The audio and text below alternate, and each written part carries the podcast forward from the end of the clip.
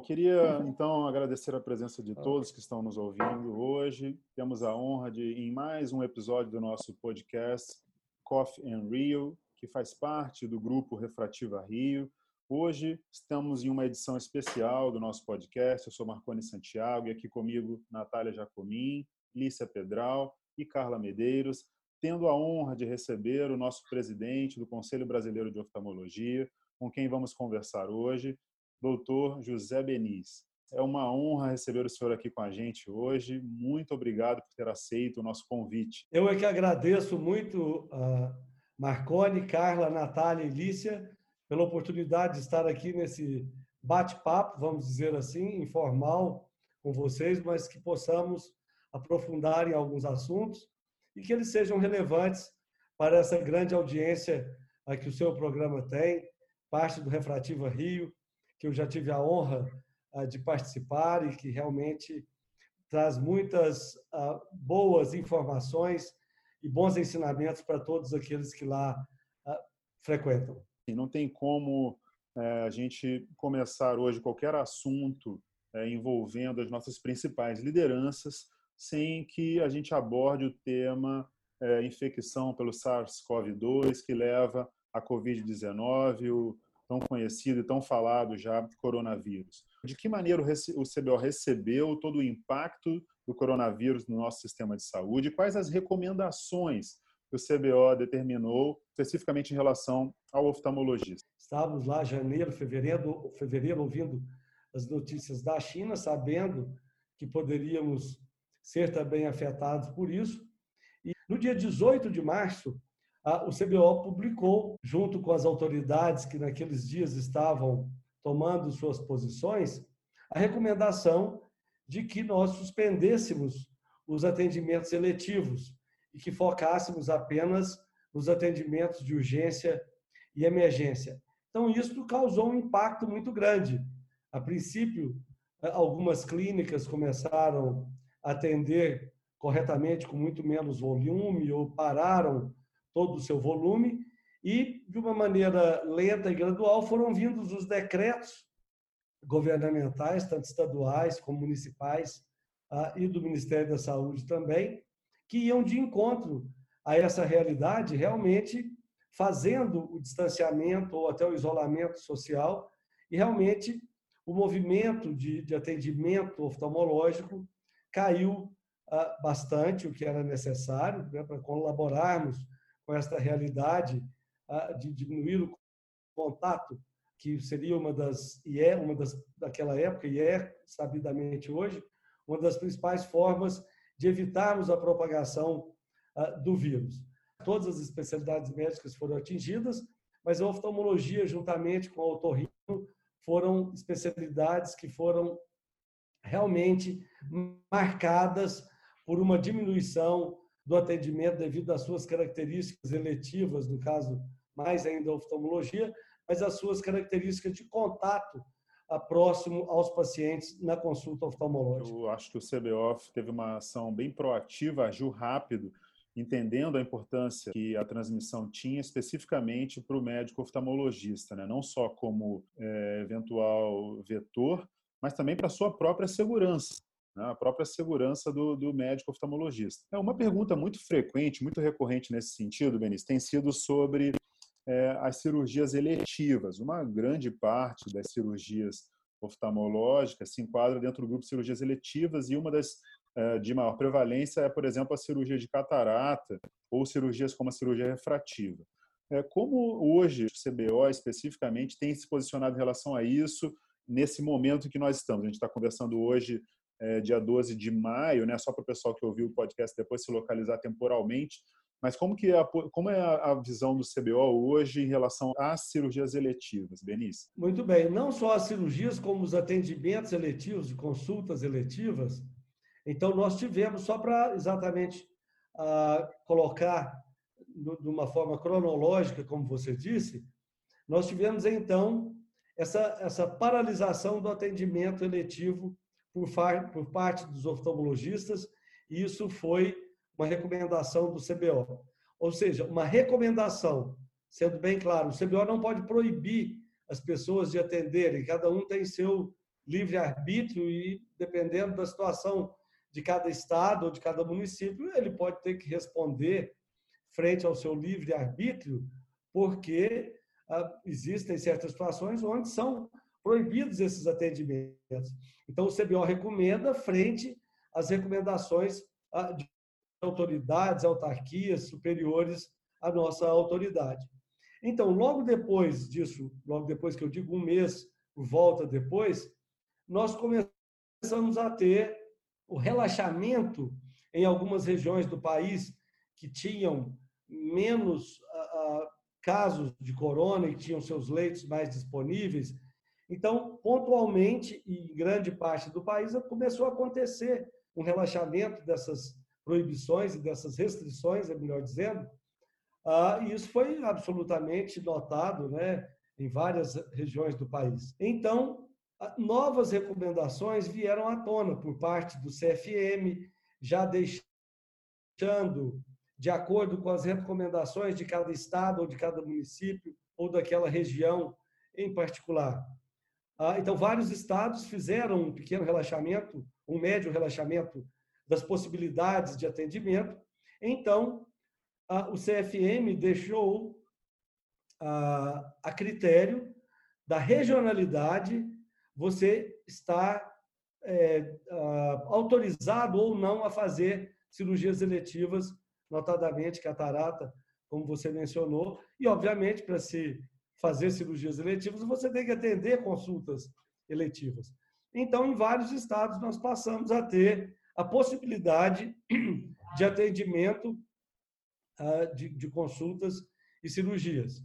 Em outros, né, alguns, alguns uh, pontos onde, por exemplo, no epicentro nacional, que era, era São Paulo, hoje nós já temos outros vários centros tão acometidos ou mais acometidos percentualmente em relação à demografia uh, que São Paulo, mas então essas medidas em alguns centros continuaram mais rigorosas e outros, então, respondendo praticamente a sua pergunta, foi liberado ah, de acordo com a possibilidade e com os decretos ah, de cada né? região, de cada estado do país. É, e o CBO ele disponibilizou no site uma espécie de normatização para a segurança no atendimento, né? Isso acho que foi uma iniciativa bem interessante também. É, e antes até de passar para isso, Marconi, nós estamos, não quer dizer que isso está nessa situação. Por exemplo, nós vemos alguns estados, algumas regiões que estão voltando à rigidez do isolamento social devido à progressão ah, da doença naquela comunidade em particular. E sim, foi uma grande conquista do CBO, com vários colaboradores de todas as regiões do país. Nós tivemos ah, colaboradores, isso foi importante, porque nós tivemos uma massa crítica representativa de todo o país.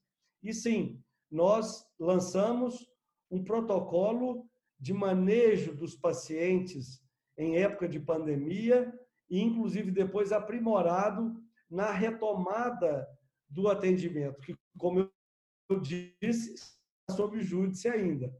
Então, esse documento está disponível ah, na nossa página CBO Info Covid-19, que é uma smart page que também o CBO passou a, a, criar através da criação do nosso comitê de crise. Nós criamos uh, essa página junto com outros, uh, com outros, vamos dizer, produtos e outros uh, assuntos que o CBO pode oferecer, que nós vamos provavelmente falar mais à frente. Mas então, temos nessa página a possibilidade de todos consultarem este protocolo. E nesse protocolo está sobre a utilização para atendimentos ah, de máscaras cirúrgicas por parte do paciente e do médico, que não tenham suspeitas ah, de, da doença. Então, obrigatória o uso, obrigatório o uso das máscaras cirúrgicas. Caso exista alguma suspeita ou a doença comprovada, lógico, por parte do médico, ele não estará atendendo, com certeza, ele vai estar em quarentena.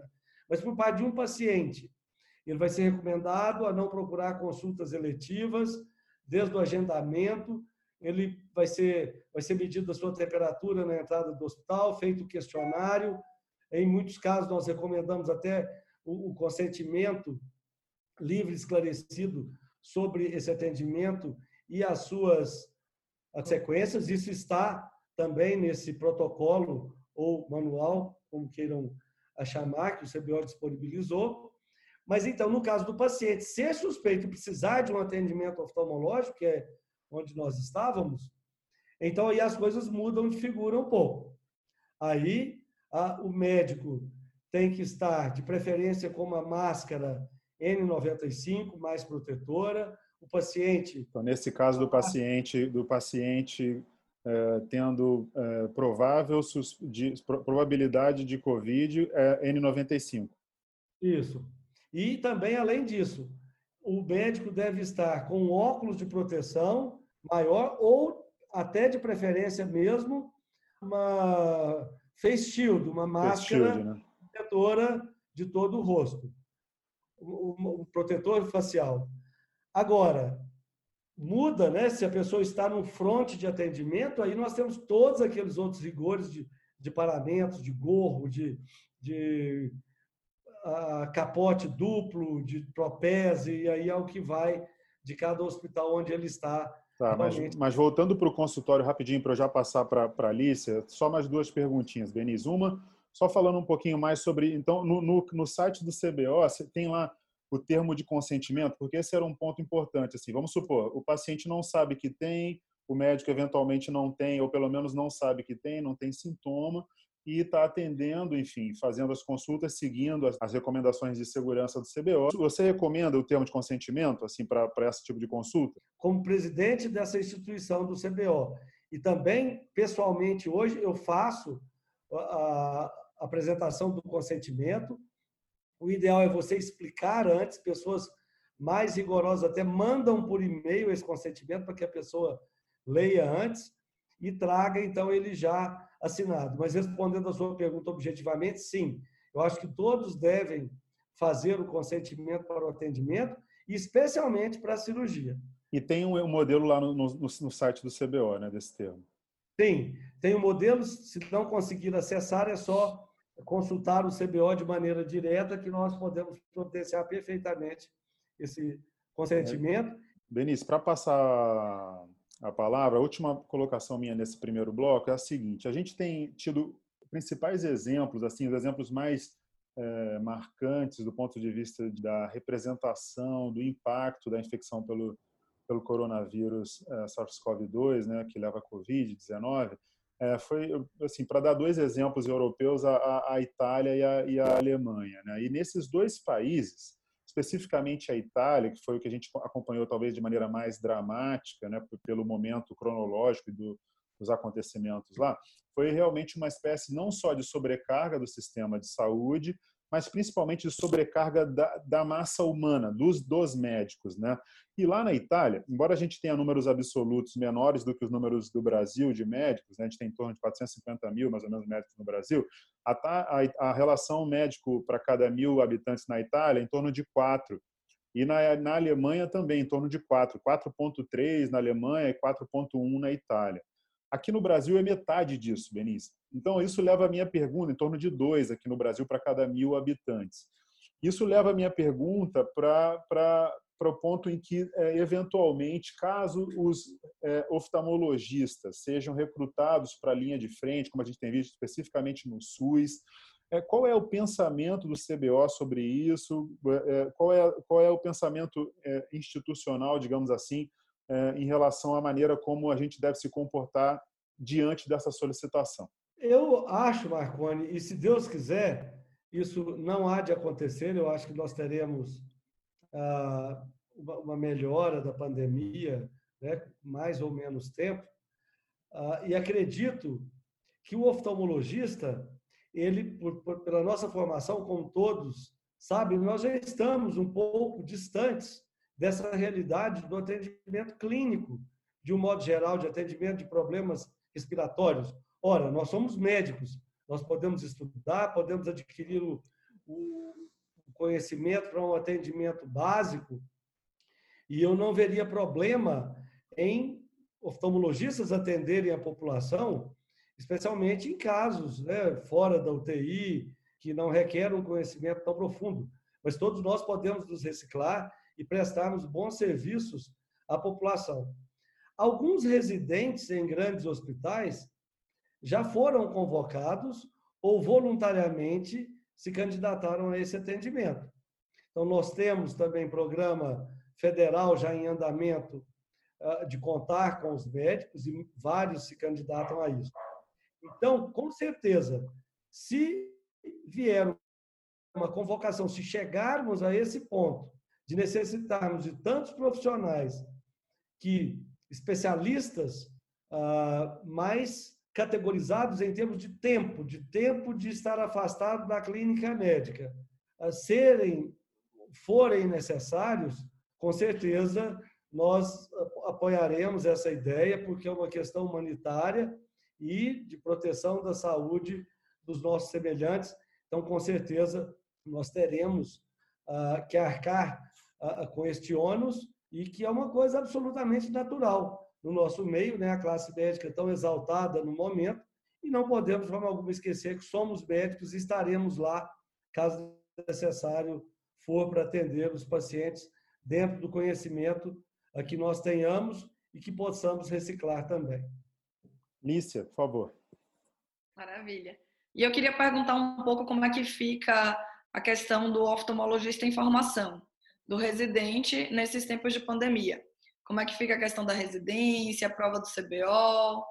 O que, que o, CBO já tem de definido até então sobre, sobre esse ano, né? Olha, nós temos ah, ah, menos ah, de dois meses dessa situação mais crítica, né? E, inicialmente, como vocês já perceberam, eu, eu sou mais otimista em relação à resolução da pandemia e não era diferente no início. Sinceramente, eu fui pego assim achando que nós estaríamos numa, numa situação mais próxima de resolver essa situação. E assim seria resolvida a questão da residência. Repor tempo de treinamento, que é a primeira coisa que passa pela nossa cabeça, repor tempo de treinamento, adequar eh, a passagem de um ano para o outro, porque o pior dos cenários, que seria prolongar isso aí por um ano e temos que rever todo esse ano de formação, imagina os alunos que estão vindo para prestar a nova prova. Imagina se, se não há essa prova e depois nós temos aí um outro ano com os milhares de alunos formados em medicina no país, seria realmente um processo muito difícil para esses alunos. Mas o que, que de objetivo eu posso te dizer?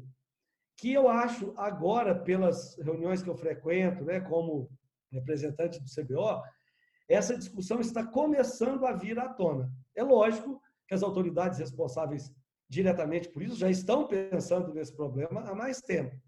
Mas agora é que realmente nós estamos ah, encarando essas discussões. E não há nada assim resolvido ainda de como será o ano, infelizmente.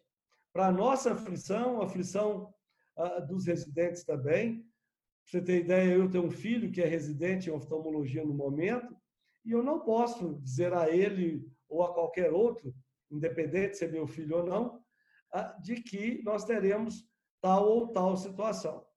Então, logicamente, o que é que nós queremos? que eles não sejam prejudicados, que seu treinamento, mesmo que eh, falte alguma coisa que falte o mínimo possível, porque realmente é difícil numa situação dessa, eu acho que não faltar nada para toda a população de um modo geral. Ah, então, nós estamos ainda em processo de discussão. Quanto à prova do CBO, ela foi realizada, a parte teórica, no dia 1 de março, como todos sabem, nós já emitimos os resultados da parte teórica e agora nós estaríamos já em plena ação com a parte prática. A parte prática foi suspensa pela MB, porque a Associação Médica Brasileira é que, em última instância, a, a promove e emite o nosso título de especialista, logicamente, ela emite com a, a, cada especialidade da área médica, no caso, então, o CBO, é o responsável por emitir o título especialista em oftalmologia, juntamente com a MB. Então, essa prova prática está adiada, sem data marcada ainda, mas eu acredito com boa vontade, com otimismo, que essa prova será realizada uh, o mais breve possível. Se ainda esse semestre ou não, teremos que aguardar essas definições de como caminhará a pandemia. Tem muitos fellows também é, frustrados nesse momento, né? principalmente o fellow que vai fazer um fellow de um ano, né? e o cara se mudou de cidade, foi para uma outra cidade, o fellow é um ano, e aí a pessoa tá, vai no meio de maio já, sem perspectiva de eventualmente pelo menos fazer o fellow de maneira eficaz, é realmente uma situação que eu imagino que com a qual o CBO também se preocupa, né? É difícil e, e de difícil solução. Com certeza. Alguns hospitais o que eu vejo é que, como as urgências continuam sendo atendidas, pelo menos esses fellows, você tocou num assunto muito importante, numa particularidade muito importante. Nós temos aqui em Goiânia fellows nessa situação que se mudaram para cá para fazer seu treinamento e logo menos de um mês já um problema desse. Mas é isso então, Marconi, nós eles fazem as cirurgias de emergência, que são autorizadas governamentalmente, e o que nós vemos são programas extensos de aulas, como apresentações como essa, aulas, cursos, congressos online, que nós estamos nos reinventando, né? Então, através disso, eles vão se reciclando e estudando, pelo menos a parte teórica, eu acho que não está faltando para essas pessoas. Na parte prática, nós vamos ver, com certeza, soluções para esses casos aí no futuro e no transcorrer dessa etapa. Infelizmente, a humanidade está vivendo isso, né? E como todos não cansam de repetir, nós não seremos exatamente os mesmos. Ah, então, todos sofrem, certas áreas ah, são, são catastróficas, né? como áreas de, de, de de, de a área de turismo está sofrendo muito, ah, às vezes muito pior que nós. Então, nós temos até que nos reconciliar com nós mesmos e acharmos que existem situações ainda piores e que nós temos que ser ah, temos que ser aí altruístas e benevolentes com, com o nosso próximo. Doutor Benício, se o senhor me permite, eu acho que esse tempo de pandemia vai deixar algumas heranças para todos nós. E essa questão da educação online é uma coisa que nós estamos vendo é, de uma maneira bem forte nesse tempo. Inclusive, entre serviços, a possibilidade de você acessar o conteúdo e reuniões de diferentes serviços, o que eu acho fantástico para quem está por exemplo, na formação fora de um grande centro, ter acesso a reuniões de grandes instituições, assim como eu também acho que a pandemia vai deixar uma outra herança para gente, que é todas essas toda essa questão aí com orientação de precaução de contágio. Eu acho que não da maneira como está sendo agora, tão rígida e rigorosa, mas eu acho que principalmente nós que estamos muito expostos e muito próximo do paciente no, durante o exame oftalmológico, para poupar esse paciente, que grande parte das vezes são pacientes idosos, que têm comorbidades, eu acho que essa precaução de contágio reforçada vai ser uma coisa que deve ficar aí de herança dessa pandemia. Concordo com você plenamente. As pessoas que têm tiveram já a oportunidade de, de visitar o Oriente, alguns países lá as pessoas têm o costume de usar máscaras. Eu não sei se eu já visitei uma vez o Extremo Oriente e fiquei assim, por que será que tanta gente usa máscara? Será que é por causa de, de poeira? Uh, sei lá, mas então agora nós estamos vendo isso perto de nós mesmos, como você disse, né? Mudança de hábitos. Eu acho que pelo menos por um bom tempo nós veremos no Ocidente pessoas de máscaras na rua na tentativa de evitar gripes comuns quando a, pandemia, quando a pandemia ah, for embora. E você tocou no mundo virtual. Isso com certeza vai mudar. Ah, e passando, obviamente, né, a nossa própria reunião aqui e outros tantos eventos que estão sendo realizados o dia todo, todos os dias da semana, inclusive domingos, ah, são realizados virtualmente e com grande eficácia. O, o CBO, por exemplo, a administração do CBO está em home office.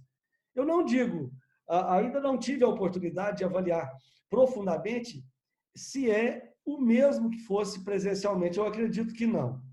Ah, tem certos detalhes que, eventualmente, nós vamos ter que voltar para o presencial. Eu acho que aquele contato é importante. Não chegaríamos a, a essa situação de 100% virtual o tempo todo. Uma das notícias mais uh, frescas e quentes. Uh, traz notícia quente, traz notícia quente para a gente aqui, Vini. É, em relação ao CBO, é que o CBO vai de virtual. O nosso Congresso de Campinas 2020, nós decidimos nesse Opa, final essa de... notícia é novíssima. Pô. É, essa é nova, essa estava na minha listinha das perguntas aí, já ia ser a próxima. Então, já estou antecipando. Então, então vamos com tudo nesse assunto aí, porque ele realmente é um assunto quente. Breaking news. Será ah, não 100%, mas próximo disso virtual. Ah, quando eu digo próximo disso, é assim, algum evento que possa ser necessário a presença de pessoas, como ah, reuniões da diretoria, etc. Mas o evento em si, as apresentações, painéis, discussões, simpósios, aulas serão uh, totalmente virtual. Já estamos agora trabalhando com essa realidade, já contactando as empresas. A exposição, inclusive comercial, será virtual. Uh, estamos contactando as empresas, contactando os, todas as, as possibilidades de estúdios, de locais de gravação, as gravações que serão feitas antecipadamente e as transmissões que serão feitas ao vivo. Então, como o WOC goes virtual, CBO também goes virtual. Realmente, olha, legal, muito bom você trazer essa notícia aqui para a gente, porque realmente é uma, é, uma, é, uma, é uma pergunta que a gente ouve o tempo todo e é legal ter essa definição quanto antes. O pessoal está querendo se programar, e aí, vê passagem, não vê, não vai ter, vai ter. Qual vai ser o caminho do CBO? E esse caminho, ele não só protege as pessoas nesse momento, como dá exemplo. Eu concordo com você. Assim como assistir um show pela televisão não é a mesma coisa do que ir a um show num estádio, numa grande arena, os eventos presenciais vão continuar existindo. A troca de energia entre as pessoas é incomparável. Todo mundo sabe isso. Mas agora não, agora não dá. Então é muito legal ouvir isso de você, ter essa coragem de, de eh, migrar o evento tão complexo, tão grandioso, que envolve tanta gente como o CBO, para a plataforma virtual. Acho que, acho que isso é muito legal, Benício. Doutor Benício, e assim, em relação ao, à data, vai permanecer na, no mesmo, na mesma data programada, de 2 a 5 de setembro, ou, ou por toda essa mobilização aí de mudanças e tudo, é, pode ser que seja em outra data? Não, a data será mantida. Até porque a, a, é, é uma tradição do CBO fazer o congresso nessa época, né? Você já falou claramente, um evento dessa magnitude, sem tanto tempo, por exemplo, de transmissão. Quem iria, não só pelo sucesso do congresso, mas quem nós colocaríamos, talvez, em risco de frequentar essa situação de uma maneira ser absolutamente responsável. Então, é uma decisão muito grande, grande magnitude. Realmente tivemos que ter coragem.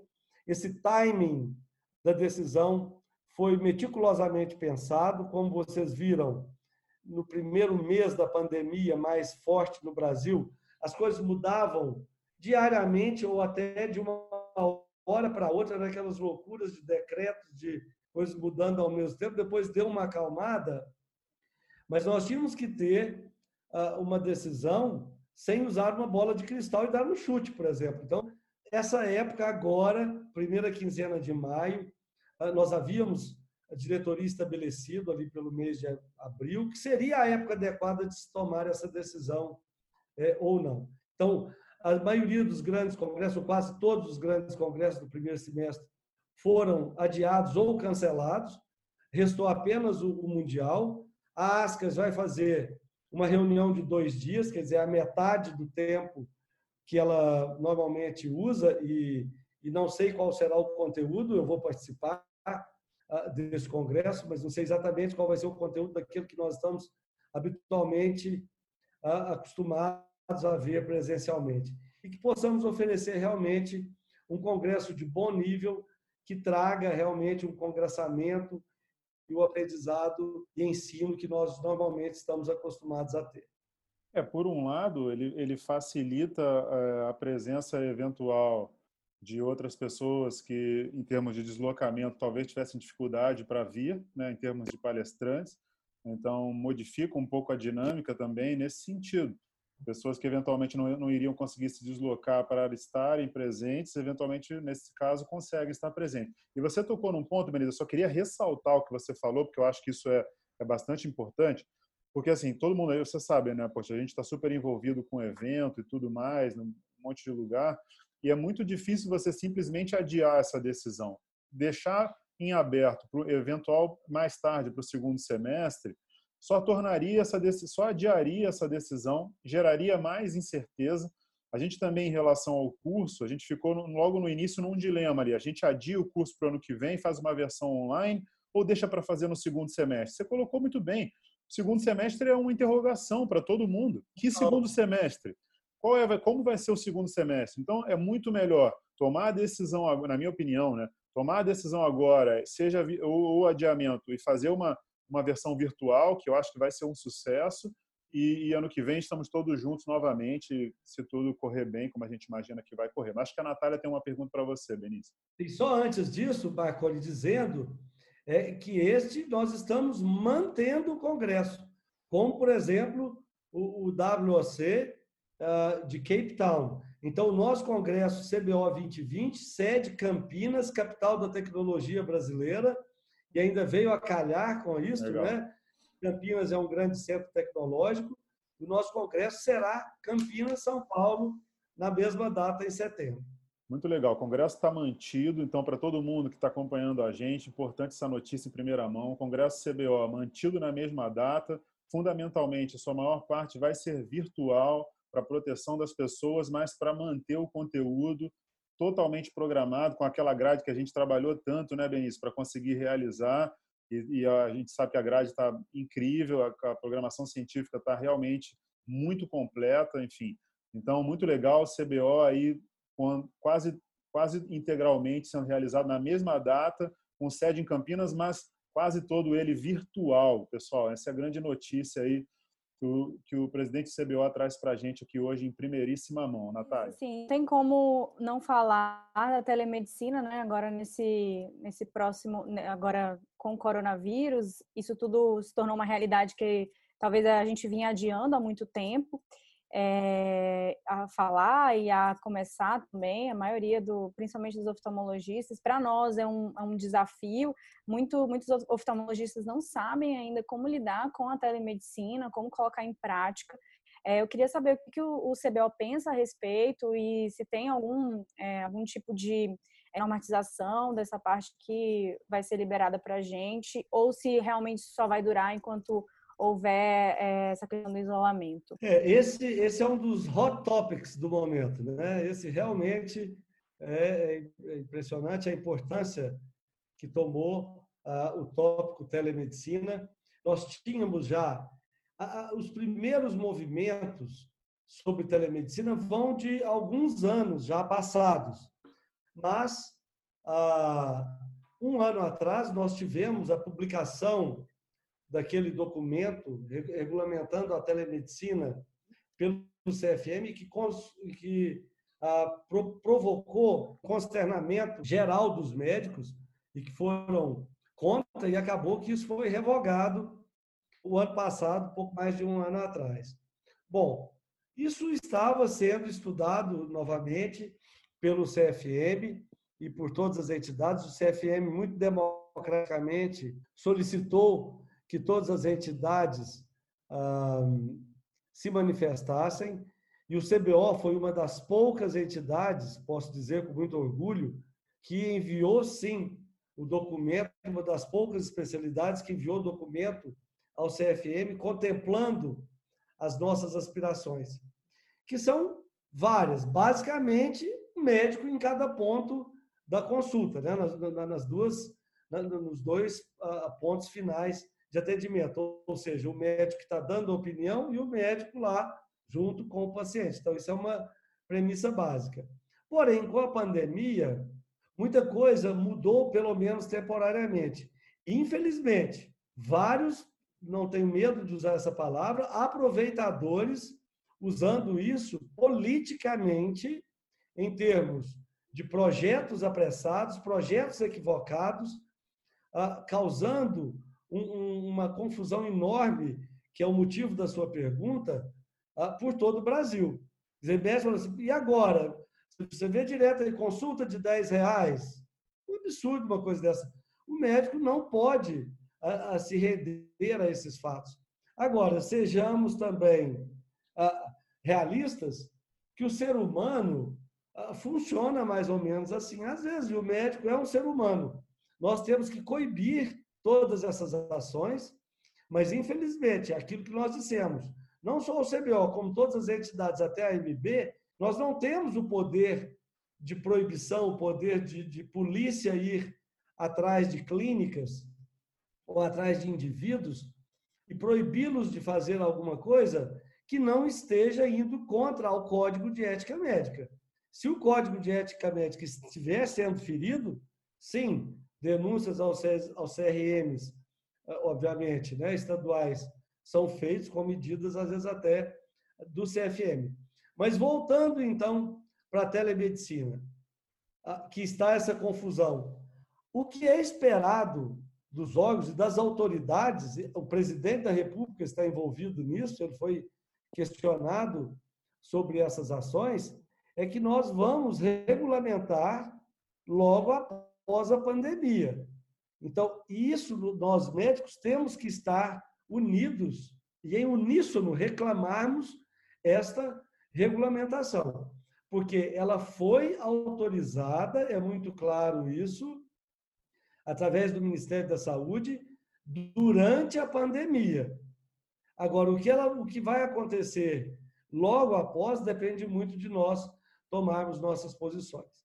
Em relação à telemedicina do CBO, o, o, o CBO não é por falarmos aqui, mas o próprio Marconi ah, já apresentou o CBO dessa forma, e, e vocês todos fazem parte do CBO, Marconi é da nossa comissão científica, o CBO tem um papel de vanguarda em todos esses assuntos, como, por exemplo, no nosso congresso virtual. Então, a situação de telemedicina não é uma novidade absoluta para o CBO, nós estamos preparados para isso há tempo. E a nossa diretoria criou quatro comissões inicialmente sendo uma delas a Comissão de Telemedicina, Tecnologia e Inovação, que eu gosto de chamar de TTI-CBO, com o auxílio de, da maioria dos oftalmologistas que estão em condição já de usar deliberações sobre esse tema. Então, com isso, o CBO também criou o nosso serviço de teleorientação, que já está funcionando, faz parte de um programa global que se chama Brasil que Enxerga, onde nós visamos também, isso também é notícia bem, bem recente e, e, e fresca para vocês todos, que nós temos um programa a, a, que nós vamos abranger de tentar a, popularizar mais o atendimento oftalmológico através de, de ações em vários âmbitos, mas um deles já está pronto para que, se, que seja utilizado, que é o Brasil que enxerga.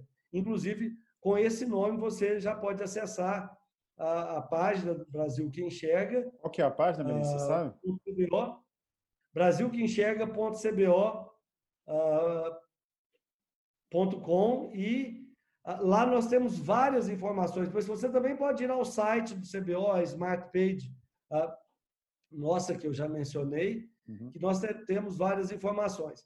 Esse serviço de teleorientação não é teleconsulta.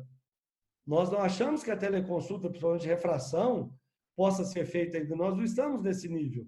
Então, a pessoa não vai lá se consultar. Inclusive, é um serviço gratuito, mas no sentido de estarmos prestando alguma atitude boa em relação à população e em relação à própria oftalmologia, a nossa autoestima. Ele é um serviço gratuito, onde os oftalmologistas voluntários se candidatam a atendimento em salas virtuais de espera e onde os pacientes podem procurar. É lógico, isso ainda está bastante no início, ainda está pouco divulgado, mas nós já estamos tendo, desde semana passada, esse atendimento em esse, prática. Esse, Vários colegas já se candidataram ah, e estão fazendo realmente essa teleorientação e telemonitoramento. Teleconsulta, não. É, só para a gente separar bem, né, Benício, que exatamente é mais uma, uma, é mais uma orientação online que exigiria uma consulta subsequente presencial, não é isso? Exatamente. Por exemplo, casos, a pessoa vai lá, ah, doutor, hoje meu olho amanheceu vermelho, mas logo depois ele melhorou e tal. Então você pode dar uma orientação. Agora, não, meu olho está vermelho, está com secreção, não. Então você tem que procurar um serviço de emergência e nós temos até a tentativa de ter, dependendo de onde a pessoa está no nosso imenso país, é tentar ver serviços que estejam ah, disponíveis mais próximo dessa pessoa. Nós temos meios de fazer consultas médicas, de um modo geral, mas a nossa premissa é que tenha um médico na ponta examinando e passando. Isso aí já seria uma tele-interconsulta. Então, tem vários nomes né, nessa. Não, é um, não chega a ser uma sopa de letras, mas uma sopa de palavras dentro da telemedicina que precisam ser esclarecidas muito corretamente uh, nessa regulamentação. Então, não, não quer dizer que uma pessoa, porque fez uma consulta, ela vai poder é, fazer o segmento absoluto com o médico depois. Ele pode eventualmente tirar alguma dúvida? Sim, uma teleorientação, mas não uma teleconsulta. Exigiu, não, eu te receitei um colírio tal, de corticoide, um antibiótico, e eu preciso ver o efeito desse colírio, se tem efeitos colaterais, a pressão pode se elevar e tal. Você tem que ter uma nova consulta no intervalo de tempo, correto? Esse é o pensamento muito bom, Denise. E... Muito bom você esclarecer isso, que eu acho que é um esclarecimento importante para nossa para os nossos pais. E né? nessa última semana que se passou, a oftalmologia brasileira teve uma importante vitória ao derrotar optometristas que estavam realizando funções que são consideradas ato médico, como, por exemplo, o exame de refração, de acuidade visual, até mesmo a adaptação de lente de contato, né? Eu gostaria que o senhor falasse, então, para os nossos colegas que estão nos ouvindo, é, sobre um pouco dessas constantes é, ações que o CBO vem realizando nesse combate em todo o território nacional. Sim. o CBO tem um departamento jurídico, eu posso dizer que extremamente atuante. E quando um presidente do CBO, um diretor do CBO, ou um, um, membro do CBO fala isso sobre a nossa instituição, nós não estamos com isso querendo tapar o sol com a peneira uh, e dizendo que só existem coisas boas uh, e que tudo é bacana e tal. Não, é uma luta constante. A, a nossa percepção de Conselho Brasileiro de Oftalmologia, de Oftalmologia hoje, ela é completamente diferente de 20 anos atrás. A, toda a medicina né, está sendo atacada em todos os flancos, não só a oftalmologia, por profissionais não médicos querendo atuar dentro da medicina. Isso é muito comum em cirurgia plástica, nas partes estéticas, ginecológicas, obstétricas, de toda sorte. Então, nós temos que realmente estar atentos e ativos, mais que ativos, proativos em relação a isso. Então, você citou é, é, casos de não médicos querendo praticar a consulta médica e receitar de uma forma médica. Ora, nós vivemos sob os decretos em relação ao ato médico de 1930 e 32. Isso não caiu com a Constituição de 88 e o STF respeita isso com certeza. Então, as vitórias que o nosso jurídico tem em relação a, a essas questões, de, vamos dizer, as sentenças proíbem se aquela ação, porque eu não posso ser também deixar a crítica de lado em relação aos colegas que eventualmente possam nos ouvir, diz, ah, o CBO fala isso, mas aqui tem optometrista atendendo, ali tem, tem consultório uh, disso ou daquilo, de, de não médicos querendo fazer refração e tal. Mas o CBO está atento o tempo todo, quando nós temos provas, uma, dos, uma das maneiras que os proventos do CBO são gastos é exatamente combatendo essas ações através do nosso jurídico. Então, nós tivemos recentemente vitórias, como você mesmo disse, contra ah, não médicos, a parte de dentistas querendo exercer partes ah, de cirurgia plástica. Eu estou aqui, inclusive, com informações do nosso jurídico sobre isso, e são textos longos e extensos que não vale a pena nós fazermos aqui, mas nós passamos em grupos e divulgamos através de e-mail marketing uh, constantemente essas ações. Então você tem toda a razão. É um trabalho de formiguinha, nós temos que estar ali uh, o tempo todo. Temos uma denúncia, o que, que nós pedimos aos colegas, então?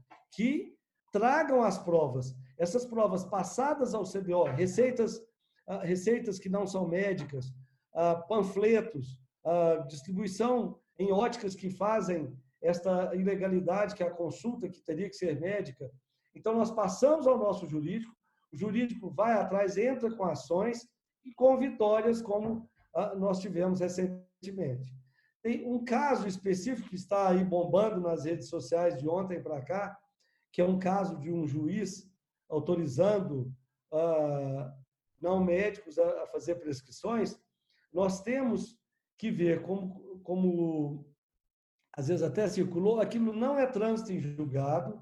A informação, eu tenho um parecer do nosso jurídico sobre isso, não era uma ação do CBO, era uma ação de outra entidade ah, no estado de São Paulo, que nós agora vamos participar como coadjuvantes, coautores, mas com uma função muito, muito correta, nos recursos que vamos impetrar contra essa causa específica. Mas temos várias vitórias, não só nesse, nesse aspecto, mas, por exemplo, o ano passado, vitórias sobre a questão do empacotamento na saúde suplementar aqui próximo, em Anápolis. E você sabe o que é mais importante sobre isso? É que essas ações criam jurisprudência.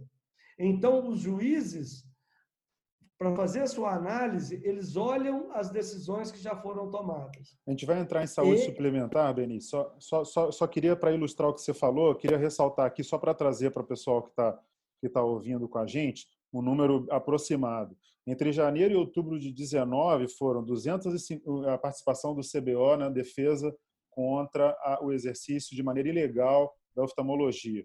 Então, só aproximadamente, né, só entre janeiro e outubro de 19, foram 250 representações, 44 visitas, mais de 158 ofícios enviados, 20 audiências com autoridades, 10 ações legislativas, acompanhamento de 77 processos judiciais e 560 atendimentos aos associados, com resultados satisfatórios no geral e vitórias muito importantes, como sete liminares contra o exercício legal da medicina e 41 decisões jurídicas favoráveis. Só para ilustrar o que você estava dizendo, para você completar. Obrigado. Marconi, por você fazer aí o meu papel. Né? esses números, mas você foi brilhante e objetivo e conspícuo em relação a isso. Então, isso mostra a, ação do nosso departamento jurídico. Obrigado demais por você ter mencionado. A, me poupou aqui de falar disso vindo de você, eu acho que é até mais elegante aqui na nossa live.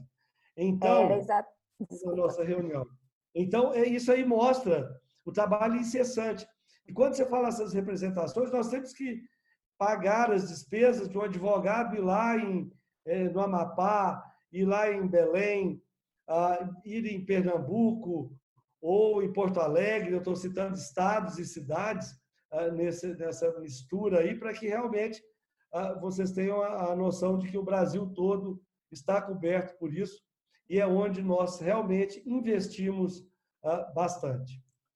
É, eu gostaria exatamente de destacar isso, é, aproveitando o gancho para falar exatamente dessa questão do, da atuação do CBO com relação é, proibição do empacotamento dos exames, né?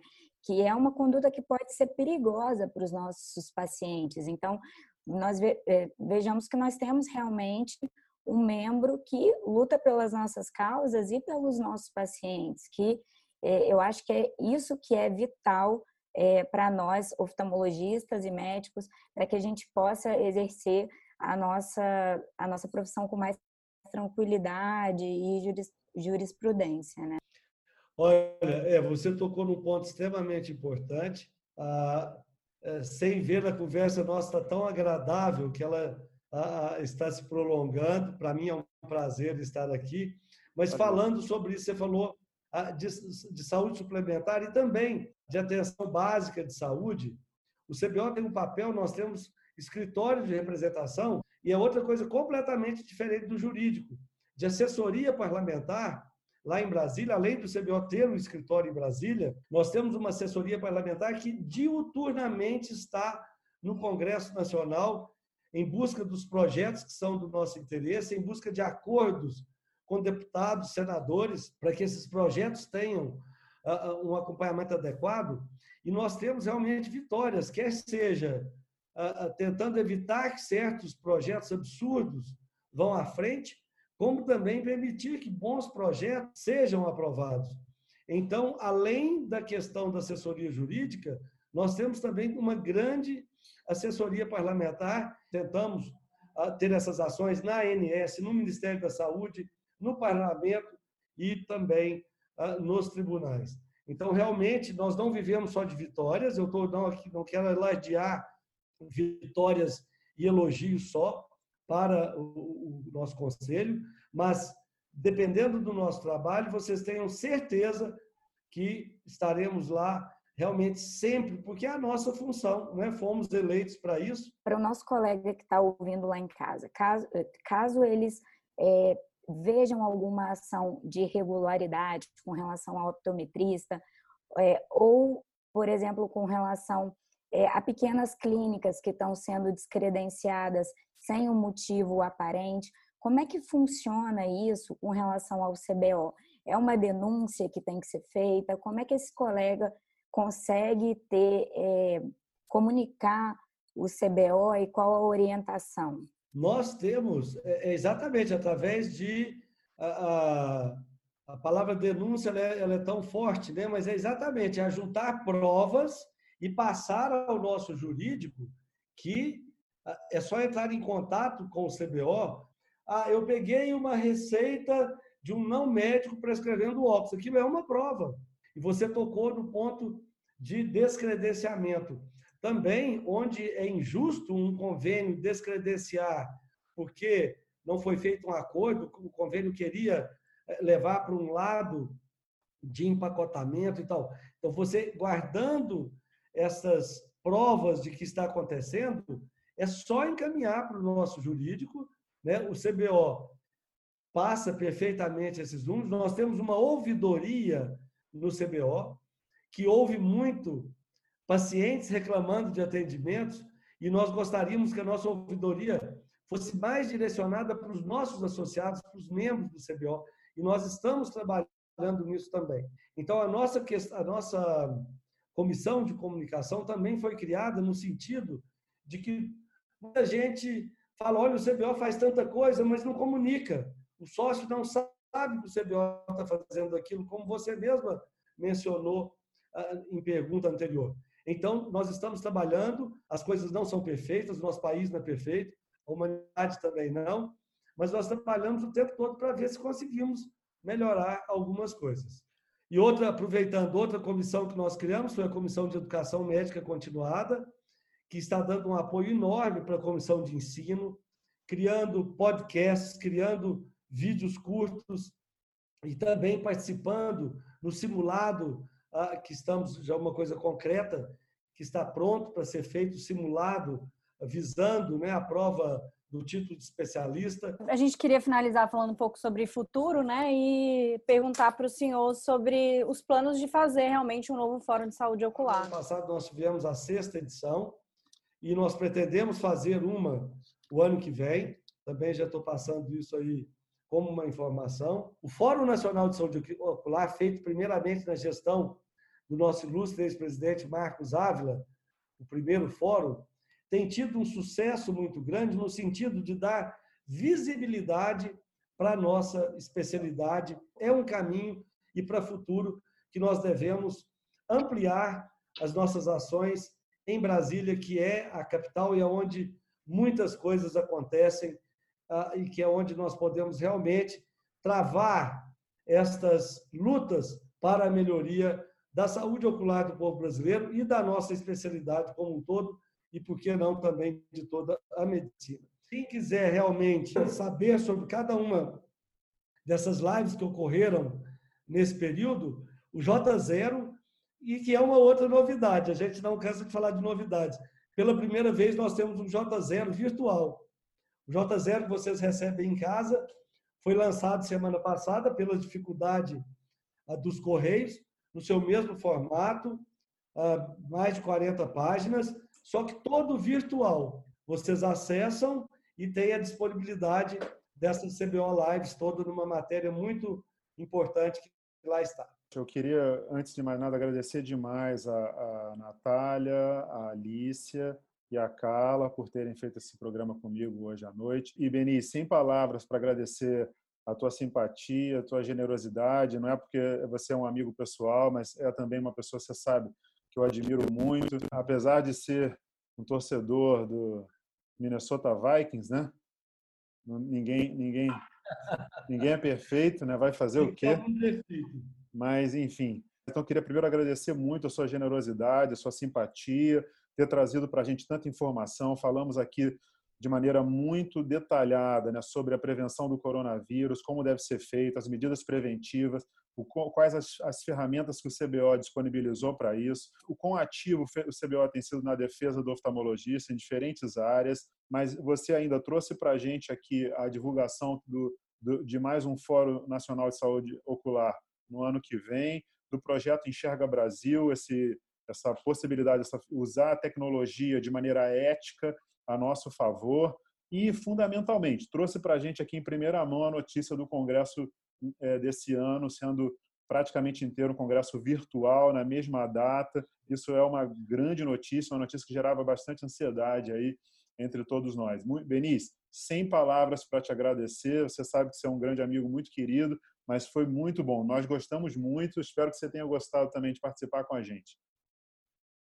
Gostei demais, foi um grande prazer. Ah, eu agradeço muito a oportunidade de ter estado com vocês nesse bate-papo, ao mesmo tempo informal, mas bastante profundo, e que nós pudemos discutir ah, ah, coisas assim diretas de importância para a vida do dia a dia do oftalmologista. Muito obrigado, obrigado a todos, Lícia, Natália e Carla. Antes de terminar, eu sempre dou uma dica cultural, Benício. Minha dica cultural hoje é esse livro aqui, é um livro que se chama O Novo Iluminismo, do Steven Pinker. Eu não vou me alongar muito, mas a minha dica aí para quem está aí em casa na quarentena é uma leitura que, principalmente para esses momentos de hoje, atualmente, Steven Pinker, O Novo Iluminismo, Enlighten Me Now, é um livro de 2018, super recente.